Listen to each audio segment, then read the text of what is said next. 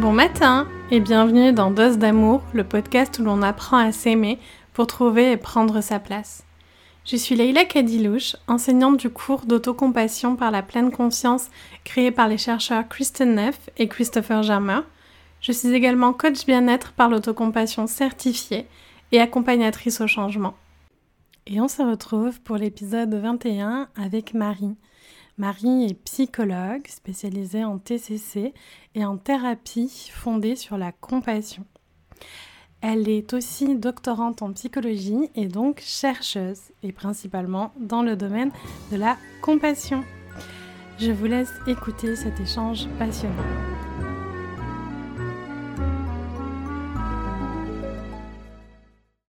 Bonjour Marie. Bonjour Laïla. Merci d'être avec nous aujourd'hui.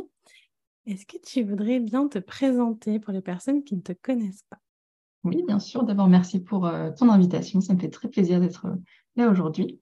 Alors, euh, moi, je suis psychologue, initialement formée aux thérapies cognitives et comportementales, et je me spécialise particulièrement dans la thérapie fondée sur la compassion. Et aussi, je réalise actuellement une thèse à l'Université de Strasbourg, donc je suis en deuxième année. normalement, c'est trois ans, encore un an de thèse. Euh, et mes travaux portent sur l'autostigmatisation et comment euh, la compassion peut aider hein, avec cette autostigmatisation dans les troubles psychiques et dans l'autisme. Voilà un petit peu par rapport à, moi. Merci. Je suis vraiment hyper heureuse de te recevoir sur le podcast puisque euh, moi j'ai une passion pour l'autocompassion, j'ai une passion pour la recherche en autocompassion et j'ai été rencontrée sur Instagram, on a pu échanger un petit peu et donc, euh, merci vraiment d'accepter cette invitation. Je suis très, très heureuse de te recevoir aujourd'hui. Merci à toi, je suis très honorée. Alors, on va parler des deux sujets, de la recherche et de la thérapie. Euh, alors moi, j'ai toujours dit centré, mais toi, tu me dis fondé. Donc, la traduction, c'est la thérapie fondée sur l'autocompassion. Oui, et même si je suis très précise, c'est la thérapie fondée sur la compassion, parce que finalement, dans, la, dans cette thérapie-là, on ne travaille pas uniquement pour à développer l'autocompassion, mais aussi à recevoir la compassion des autres, à donner de la compassion. Donc, c'est vraiment dans les trois directions. Donc, thérapie fondée sur la compassion. D'accord. Euh, est-ce que tu peux nous en dire un peu plus? C'est un type de thérapie qui est très peu connu. Oui, alors c'est une thérapie qui a été développée depuis les années 2000 à peu près par un, un psychologue et professeur euh, anglais qui s'appelle Paul Gilbert. Euh, et en fait, c'est une thérapie qui vient intégrer différents euh, euh, pans de la psychologie, en fait. Donc, ça intègre déjà beaucoup de pratiques thérapeutiques qu'on retrouve dans les thérapies cognitives et comportementales, donc les TCC classiques, mais ça intègre aussi d'autres éléments comme le travail des chaises, quelque chose qui vient de la thérapie gestalt, on pourra en parler si jamais ça intéresse, euh, euh, et, donc, il va intégrer ces éléments vraiment de stratégie thérapeutique avec des éléments de compréhension qui viennent de la psychologie évolutionniste, donc le rôle de l'évolution pour comprendre nos émotions, nos fonctionnements, et aussi euh, des éléments de psychologie sociale par rapport donc là aux relations avec les autres et, au groupe. et donc tout ça dans l'idée de, pouvoir aider les personnes à développer donc de la compassion pour eux-mêmes et pour les autres et la capacité de recevoir la compassion des autres qui est parfois difficile également. Et euh, que dire de plus? Initialement, donc, cette thérapie, elle a été développée parce que donc, Paul Gilbert travaillait avec des patients qui souffraient de dépression résistante. Et avec, et donc, avec eux, il, faisait en fait de la thérapie cognitive classique.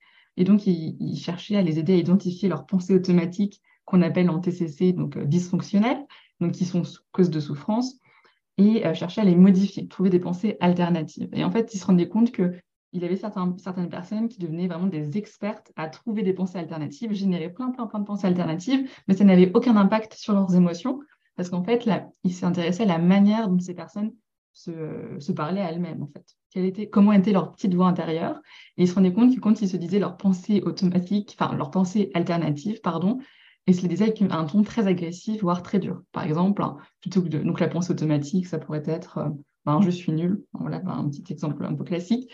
Et la réponse, ça pourrait être bah non, euh, je ne suis pas nulle parce que j'ai réussi telle et telle chose, il y a telle et telle chose que je fais bien. Voilà. Et la manière dont les, les, personnes se le disaient, c'était euh, Mais non, tu n'es pas nulle, regarde, tu as réussi ci, tu as réussi ça. Et donc, vraiment, avec un ton extrêmement agressif, très dur, et ce qui venait en fait déclencher un système physiologique de la réponse à la menace, en fait. Hein. On détecte un danger quand on nous parle de manière agressive. Et du coup, ça engendrait du stress et ça n'avait pas, il n'y avait pas de congruence, en fait, entre les pensées alternatives et les émotions qu'on cherchait à développer dans la thérapie. Et donc, c'est petit à petit comme ça qu'il a développé la thérapie fondée sur la compassion, où on porte très attention justement à ce ton de la voix intérieure, aux postures et à, plein d'autres petites choses comme ça, qui vont être très importantes pour obtenir cette congruence entre les pensées alternatives et euh, les émotions. Nous, euh, dans la formation d'enseignants pour enseigner euh, le MSC, Mindfulness Self-Compassion, mm-hmm. on étudie pas mal Paul Gilbert en fait, euh, en soi, et notamment cette importance de l'intonation euh, dans, dans, son discours interne. Mais, euh, alors, tu vas nous en dire un peu plus, mais moi, je ne connais pas, je n'ai pas fait ce cours, mais Paul Gilbert a développé aussi son cours, d'après ce que j'ai compris, qui est aussi un cours pour développer la compassion et l'autocompassion. Oui, alors quand tu dis un cours, c'est quelque chose qui est destiné à, des personnes qui souhaitent développer la compassion pour elles-mêmes ou pour euh, euh, entraîner des futurs ou des, psychologues ou des, euh, Non, non, pour entraîner pour soi-même. pour, il, mmh. me semblait qu'il y avait ce cours qui était donné. Alors peut-être que je me trompe et j'ai mal, j'ai mal compris. c'est ça. Bah, alors à ma connaissance, non. Et justement, c'est là qui, selon ce que moi j'ai pu entendre quand j'ai participé à des conférences de Paul Gilbert, peut-être il y a des infos que je n'ai pas eues, mais euh, c'est que euh, justement, c'est la différence aussi qu'on peut faire entre la thérapie fondée sur la compassion, la TFC, et du coup euh, les enseignements de Christine Neff. c'est que donc Christine Neff, ça va plutôt être aussi pour faire du self-help, hein, de l'auto-soin, pour un public plutôt général, tout venant. Et la thérapie fondée sur la compassion, c'est vraiment ciblé pour bah, des personnes qui ont des difficultés psychologiques, parfois qui peuvent être avec des diagnostics de troubles psychologiques, psychiques. Euh, et c'est vraiment quelque chose de thérapeutique avec un, du coup, un clinicien qui a été formé à, la psychothérapie. En fait. Donc, euh, pour moi, il y a vraiment cette distinction-là. Entre les, entre les deux. C'est moi qui m'ai probablement mal compris et, confondu. C'est la Leila du montage.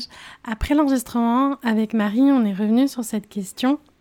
Et en effet, il y a un cours qui euh, a été créé par Paul Gilbert, qui est très proche du MSC de ce que j'en lis, moi personnellement je ne l'ai pas fait, qui s'appelle le CMT, Compassionate Mind Training, qui est ouvert au grand public avec euh, une intention assez proche du cours que moi je donne fait par Christine Neff.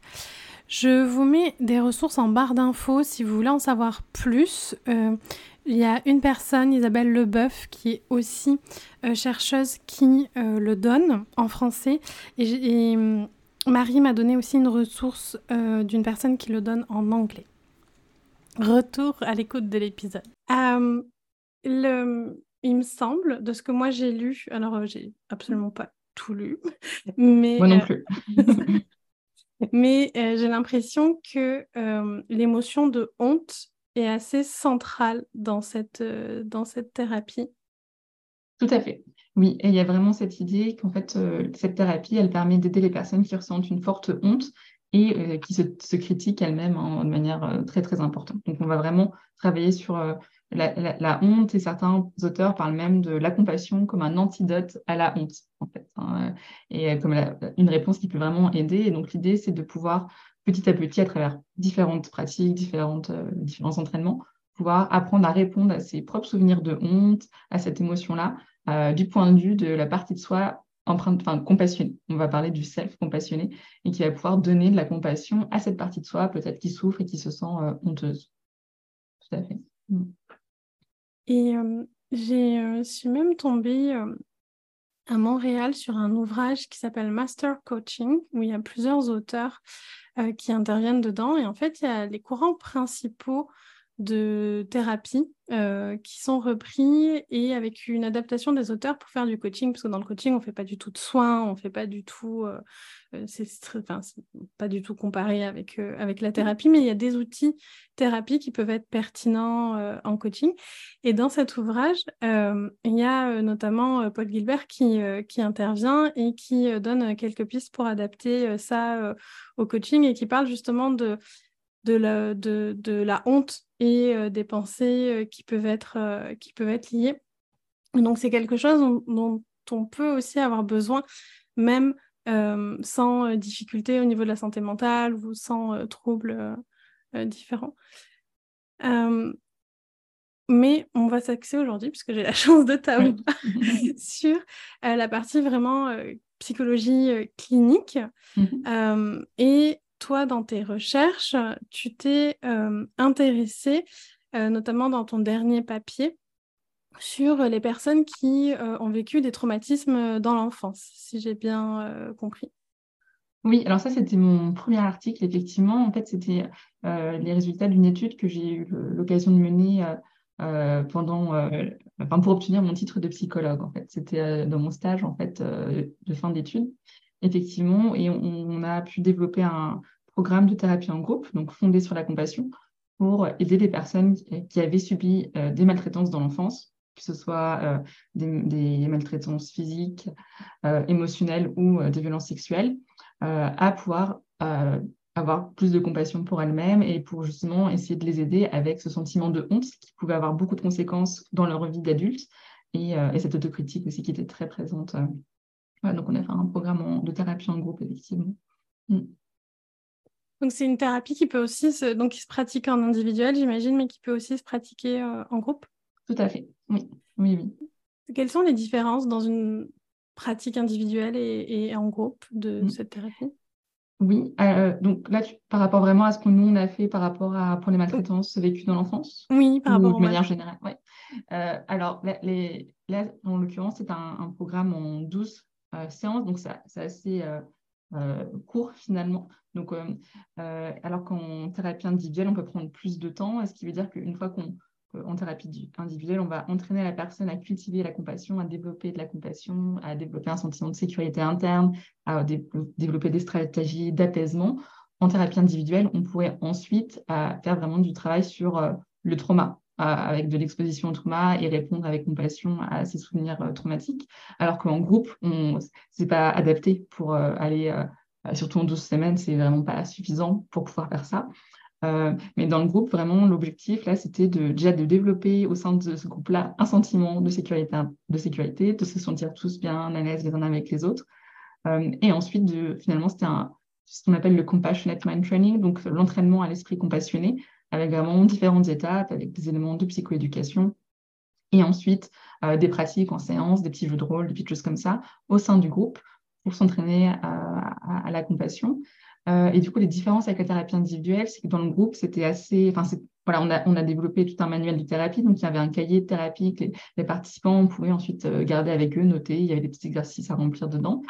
Euh, donc, c'est protocolisé dans le sens qu'il y, voilà, il y a une thématique pour chaque séance et on, on suit quand même plus ou moins ce contenu-là, même si c'est très important de rester souple et flexible et de, de jamais gâcher un moment, une opportunité qui se passe dans l'instant pour euh, suivre le manuel. Hein, on reste très souple, bien sûr, par rapport à ça, mais on a quand même une thématique pour chaque séance qui se construit en fait les unes après les autres.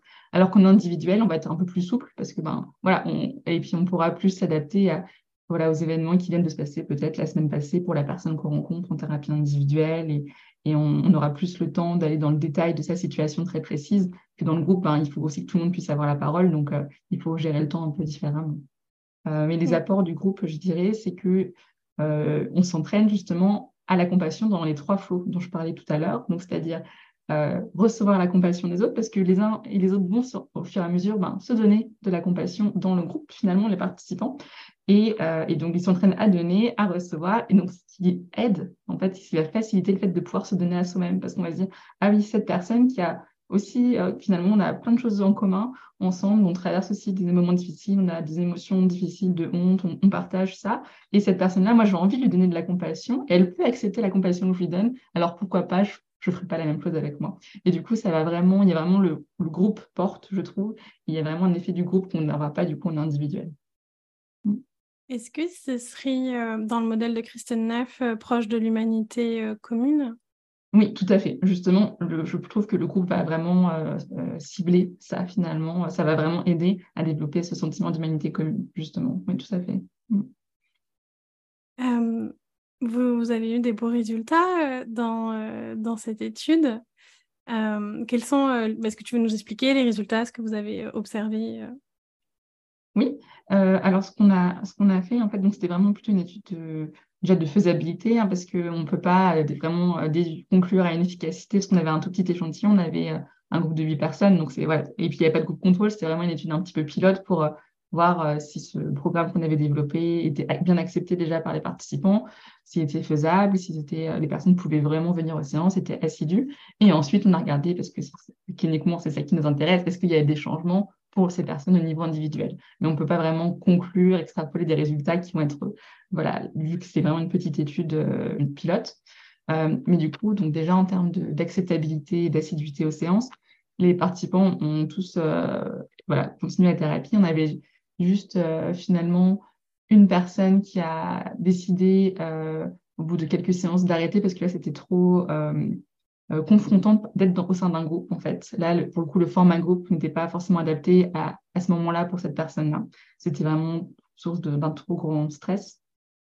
Euh, donc, mais donc c'était un choix plutôt euh, de prendre soin d'elle aussi parce que c'était pas le moment euh, pour participer à un groupe finalement.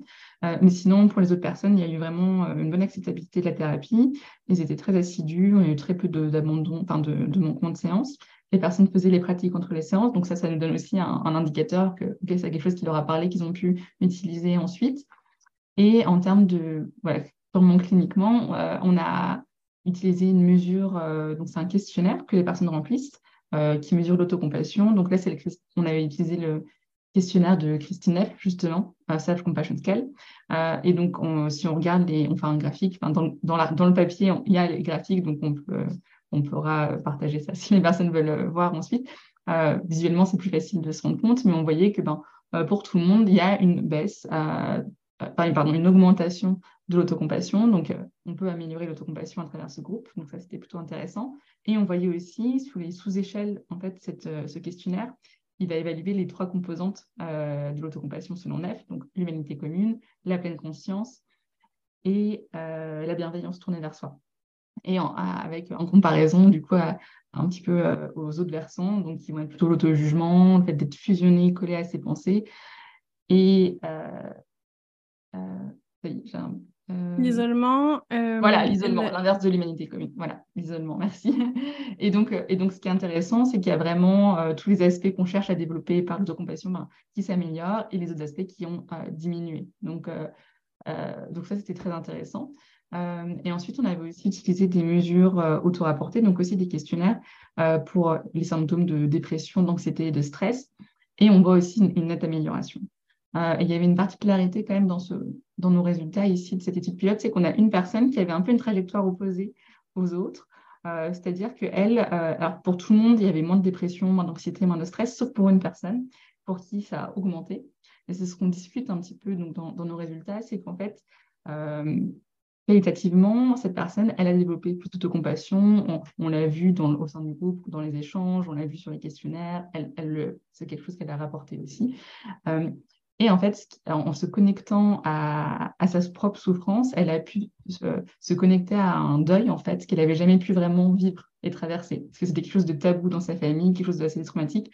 Et, donc, c'était pas possible pour cette personne de, euh, d'accéder à sa tristesse, en fait. Et avec le développement de l'autocompassion, euh, elle a pu se connecter en fait à cette tristesse qui était très très grande forcément. Elle avait perdu quelqu'un d'important pour elle. Et donc finalement, ben, ça a augmenté ses symptômes de dépression puisqu'elle ressentait de la tristesse.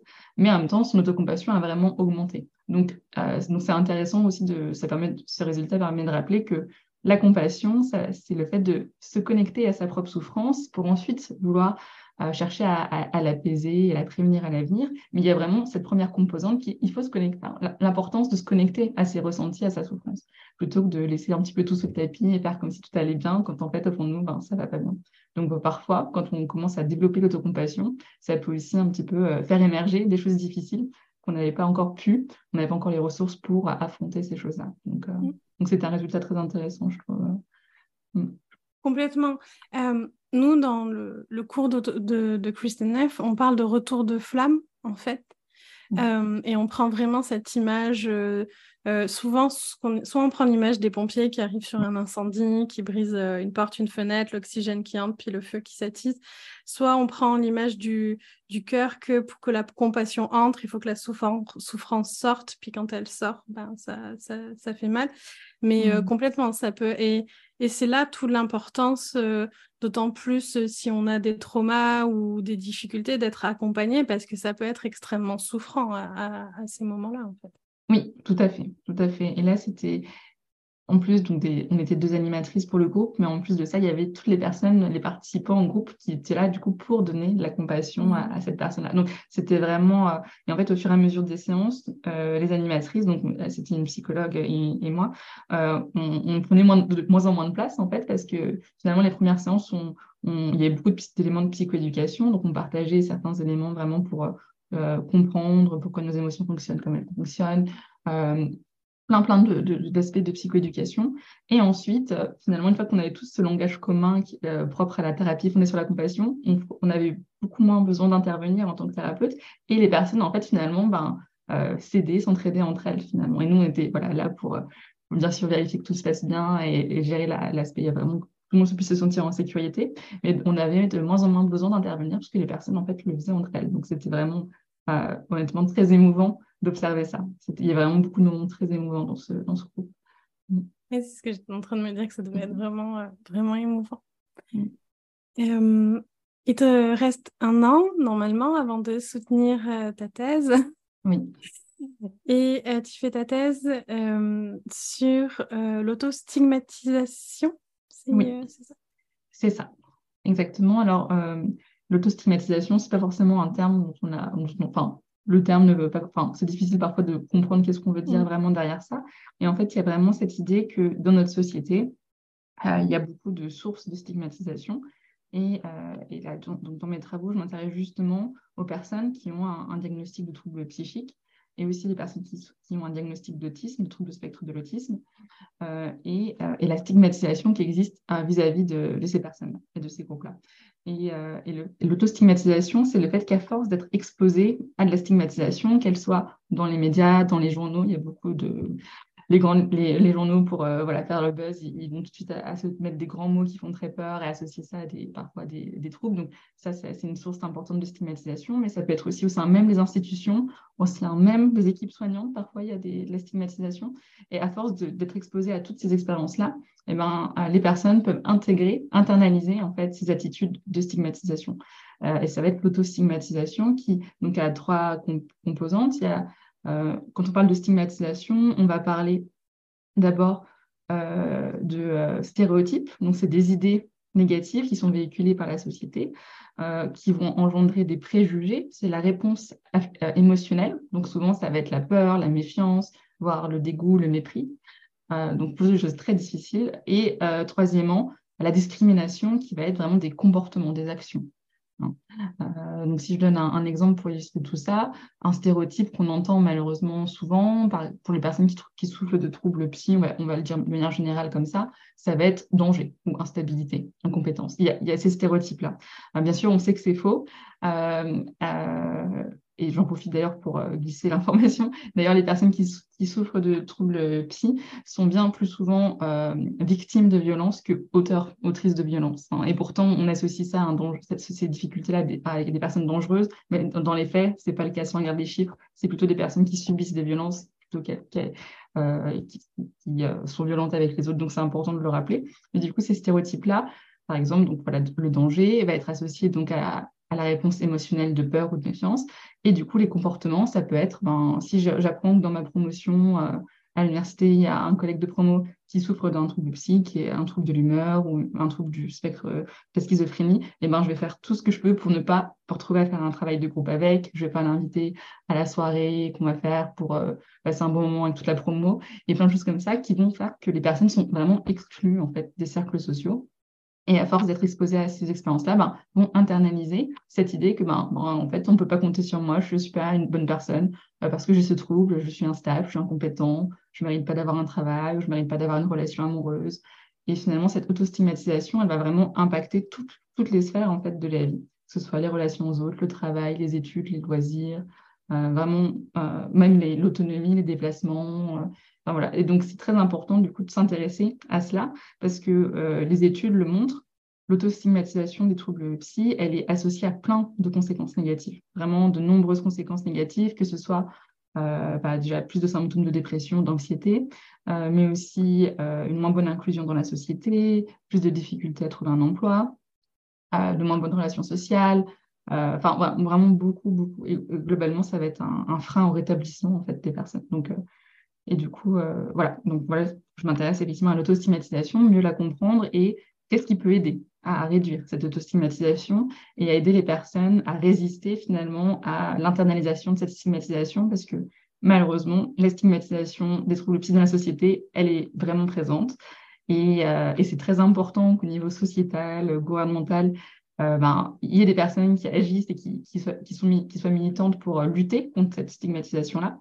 Euh, mais en même temps, ben, aujourd'hui, il y a des personnes qui ont internalisé cette stigmatisation et qui en souffrent. Et du coup, moi, en tant que psychologue, ben, je, cherche à aider les personnes qui, ont internalisé cette stigmatisation-là. Mais je reconnais que c'est très important qu'au niveau de la société, euh, il y ait aussi plein de choses qui se passent parce que c'est un vrai problème. Bien mm. sûr, c'est un problème sociétal. Et euh, la compassion pourrait être une piste euh, d'aide, donc j'imagine si. oui, oui, oui, parce que donc développer la compassion pour soi, ça veut dire finalement développer une relation à soi-même qui va être empreinte de compréhension, d'acceptation, d'accueil de ses difficultés, d'accueil de, ben, des parties qu'on aime un peu moins de chez soi, mais aussi des parties qu'on aime bien. Et, et, euh, et c'est aussi quelque chose qui va nous permettre de avec la compassion, ben, de faire ce qui est important pour soi. Même quand c'est difficile, va, ça va donner la force et le courage d'oser faire ce qui est important pour soi et qui va permettre notre épanouissement, plutôt que de rester dans l'évitement de, des situations sociales, de, plein de choses. Et du coup, puisque l'autostigmatisation, c'est un impact direct sur l'identité, en fait, hein, les personnes vont finalement, euh, enfin, finalement, le trouble ou la maladie va prendre toute la place, ou presque toute la place. Hein, et c'est comme si elles, sont en fait euh, leur maladie euh, ou leur trouble. Alors que finalement, il y a plein d'autres facettes à toute personne et euh, on est bien plus qu'un trouble. Et donc, l'idée de la compassion, c'est aussi ben, donner plus de place à ces autres parties de soi, que ce soit, ben, voilà, j'aime bien jouer de la musique, j'aime bien voilà, écouter telle chose, j'aime bien danser, j'aime bien lire, euh, je suis une grande sœur, toutes ces autres facettes en fait de soi et pas juste le trouble. Et donc c'est remettre le trouble finalement à sa place. Ok, c'est là, c'est présent. On a besoin de, de, prendre soin de soi, de faire attention à différentes choses par rapport à ce trouble, mais il n'y a pas que ça en fait. Et du coup la compassion, puisque ça permet d'améliorer cette relation qu'on a avec soi-même et à réduire ce sentiment de honte, ça semble en tout cas d'un point de vue théorique tout à fait pertinent pour euh, aider et pour réduire l'autostigmatisation parce que l'autostigmatisation, elle est associée à la honte. Hein. C'est le versant émotionnel de l'autostigmatisation, c'est la honte. Hein, donc, euh, parce que si, euh, parce que je sais pas, j'ai un trouble bipolaire, je pense que je suis une mauvaise personne, ben, je vais avoir honte de qui je suis. Donc, euh, avec la compassion, on peut apprendre à accepter aussi qui on est et à faire avec ce qui est là, et puis et quand même pouvoir faire des choses qui sont importantes et épanouissantes pour nous. C'est passionnant, j'ai très hâte de pouvoir lire ta thèse. Merci si en écoutant cet épisode, on ressent que la thérapie fondée sur la compassion, c'est une approche qui peut nous parler, qui peut nous aider, comment on, trouve un psychologue ou une mmh. psychologue, un thérapeute formé à cette approche? Oui, ça c'est une bonne question, très importante aussi. Alors pour les, si on est anglophone, euh, il y a des réseaux, notamment euh, il y a un super site qui s'appelle Compassionate Mind Foundation, qui, est donc, euh, qui a été développé par Paul Gilbert et toute son équipe en Angleterre, où là, il y a un, répertoire en fait, de psychologues formés à la thérapie fondée sur la compassion. Donc ça, ça peut être une chose. Si on peut, voilà, si on est en Angleterre, en Australie ou au Canada, ça va être possible. par contre, pour les personnes qui sont pas dans ces pays-là et qui parlent pas forcément anglais, ça va être plus difficile. Euh, il y a certains psychologues européens qui sont inscrits sur ce répertoire, mais j'avais regardé en France, il y avait personne euh, qui était inscrite. Donc là, c'est un peu plus difficile euh, pour les francophones. Après, il, existe quelques psychologues qui sont formés dans les villes, parce qu'en France, on commence maintenant à former les personnes à la thérapie fondée sur la compassion. mais il n'y a pas encore un répertoire officiel, mais on y travaille. Là, on, a un groupe en fait d'entraide et d'échange autour de la thérapie fondée sur la compassion avec d'autres personnes françaises qui travaillent là-dessus. Et donc, on, on, est en train de réfléchir à comment on va pouvoir créer un répertoire avec donc, c'est dans nos projets pour l'année qui arrive. Donc, j'espère qu'il y aura plus d'informations l'année prochaine, à partir de septembre, à ce sujet. Donc, ça va arriver. Euh, pour en savoir plus, quels sont les ouvrages que toi, tu recommanderais? Oui, alors, euh, donc en français, il y a un excellent ouvrage qui a été euh, donc, écrit par des, des confrères, consoeurs et amis même. Donc, c'est la thérapie fondée sur la compassion, principe et application je crois qu'il y a juste mon casque qui va s'arrêter. Je vais appuyer sur ah. petit bouton. voilà. Euh, et donc, c'est la thérapie fondée sur la compassion, principe et application, écrit par Francis Gazen, Marine Poxic et Pascal Delameilleure. Donc, ce sont deux psychiatres et une psychologue qui est doctorante maintenant, enfin, non, qui est, pardon, docteur. Elle a soutenu l'année dernière, euh, donc par rapport à la thérapie fondée sur la compassion. Mm. Je mettrai le lien euh, dans la barre d'information. Euh, oui, une dernière question que j'ai envie de te poser, euh, ce serait comment toi tu es arrivé sur le chemin de la compassion? Parce que ben on le voit, hein, alors c'est sûr que dans le monde anglophone c'est beaucoup plus présent, il y a beaucoup plus de personnes formées, on en parle un peu plus.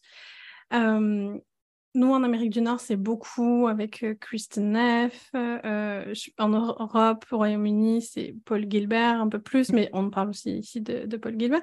Mais ça reste quand même des approches euh, moins connues que la TCC, par exemple. Donc, comment toi, tu es arrivé sur le chemin de, de la compassion? Oui, c'est une excellente question. Alors, pour moi, c'était pendant euh, un stage, quand j'étais en Master 1. Donc en France, pour être psychologue, on doit avoir un Master, donc 1 et 2. Donc c'était ma première année de Master. J'avais un stage en service de psychiatrie adulte en hôpital de jour. Et euh, ma tutrice de stage m'avait proposé de développer une séance pour un groupe. En fait, c'est un groupe qui, qui est là-bas à l'hôpital euh, pour des personnes qui souffrent de dépression. Euh, et c'est un groupe d'échange, de mobilisation, d'information autour de la dépression. Et donc, souvent, on peut ajouter des nouvelles thématiques. Il m'a proposé de m'enseigner sur la compassion, mais sans forcément me donner de nom particulier, juste la compassion pour la dépression. Du coup, j'ai fait une petite recherche et c'est là, en fait, que je suis tombée euh, sur l'autocompassion avec Christine Neff et ensuite Paul Guibert. Et, et, en fait, malheureusement, il y a eu le confinement c'était le, la Covid. Et donc, euh, le stage s'est arrêté, j'avais plus le droit d'y retourner. Euh, mais j'avais commencé mes recherches et ça m'a passionné. En fait, tout ce que je disais me passionnait. Donc, j'ai commandé le livre euh, S'aimer, comment se réconcilier avec soi-même de Christine Neff, que j'ai dévoré vraiment pendant le confinement. Et au départ, je le lisais d'un point de vue plus intellectuel, comment préparer une séance, si le stage pouvait recommencer, comment faire avec les, participants en groupe.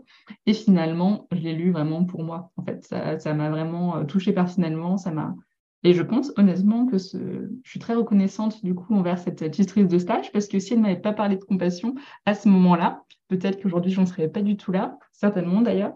Et, euh, et, je pense vraiment que découvrir ce livre-là et ensuite toutes les autres choses que j'ai pu lire sur la compassion a euh, changé ma vie, que ce soit sur le plan euh, personnel que professionnel, parce que bah, effectivement dans mes cours à la fac, on n'avait jamais entendu parler de la thérapie fondée sur la compassion. donc j'aurais pas, j'aurais pas entendu parler de ça par les cours à l'université. Euh, et donc, sans ce stage-là et cette opportunité-là de faire mes recherches, je pense que je n'aurais pas, pas tombé là-dessus. Et, et, vraiment, ça a changé bah, ma vie professionnelle parce que du coup, en tant que je me suis construite, construite pardon, pendant le master euh, avec cette idée de faire des projets autour de la thérapie fondée sur la compassion et de m'y former. Et donc, finalement, je pense que ça fait partie vraiment intégrante maintenant euh, de qui je suis en tant que psychologue. Je, enfin, voilà, je me verrai pas pratiquer la, psychologie clinique sans, en fait, euh, enfin, voilà, je pense que ça fait partie de moi maintenant, la, la, compassion et cette thérapie. Et, et, même sur le point de vue plutôt personnel, ça a vraiment aussi eu plein d'impacts positifs juste pour, enfin, pour moi, pour, ma, pour mes relations avec les autres. Et, et, et, ça me permet de... Un point important, je, je trouve, c'est que quand on pratique, donc que ce soit l'autocompassion comme tu fais, ou la thérapie fondée sur la compassion, c'est vraiment, selon moi, extrêmement important quand on parle des, des personnes qu'on accompagne, bah, de soi-même, en fait, euh, pratiquer et essayer d'incarner ce modèle. Alors, bien sûr, euh, on a aussi des moments difficiles, on a aussi des moments où on va peut-être être moins compassionné que d'autres parce que bah, on est humain, bien sûr. Euh, mais je trouve que c'est extrêmement important d'essayer en fait d'appliquer ça à nous-mêmes parce que vraiment, euh, je peux dire, ça, change la vie réellement. Hein, euh, et ça, pour moi, en tout cas, ça a été vraiment plutôt, ça l'a changé pour le meilleur, je trouve. Donc voilà, c'est voilà, voilà comment j'ai découvert la compassion. Merci. Merci beaucoup, Marie, d'avoir été avec nous aujourd'hui. Euh, je mettrai le lien vers euh, ton Instagram parce que tu as un Instagram où euh, c'est très courageux d'avoir d'avoir une tu dois approcher la rédaction j'imagine de, de, ta thèse et d'avoir Instagram mais il y a déjà des ressources vraiment intéressantes. Je mettrai aussi le lien vers le papier dont on parlait euh, vers euh, euh, le site de Paul Kilbert aussi, et Compassionate Mind Foundation, c'est ça, mmh. il, me semble. Et merci, merci beaucoup en tout cas d'avoir été avec nous aujourd'hui. Bah, merci beaucoup Léla, c'était vraiment très chouette pour moi de partager tout ça avec toi. Merci d'avoir écouté cet épisode jusqu'au bout. Si tu as aimé ce podcast, tu peux mettre un petit cœur ou un commentaire et le partager, sans oublier de t'abonner. Cela m'aide beaucoup et c'est la meilleure façon de soutenir ce podcast. Si tu as des questions ou tu veux simplement suivre mes projets, je t'invite à me rejoindre sur Instagram et Facebook à leila.lklcoaching. Je répondrai à tous vos messages, j'adore échanger avec vous. Tu pourras notamment savoir plus sur mes accompagnements, la formation Dose d'amour pour apprendre à mettre de la joie et de l'apaisement dans sa vie, et les dates des prochains cours d'autocompassion en pleine conscience.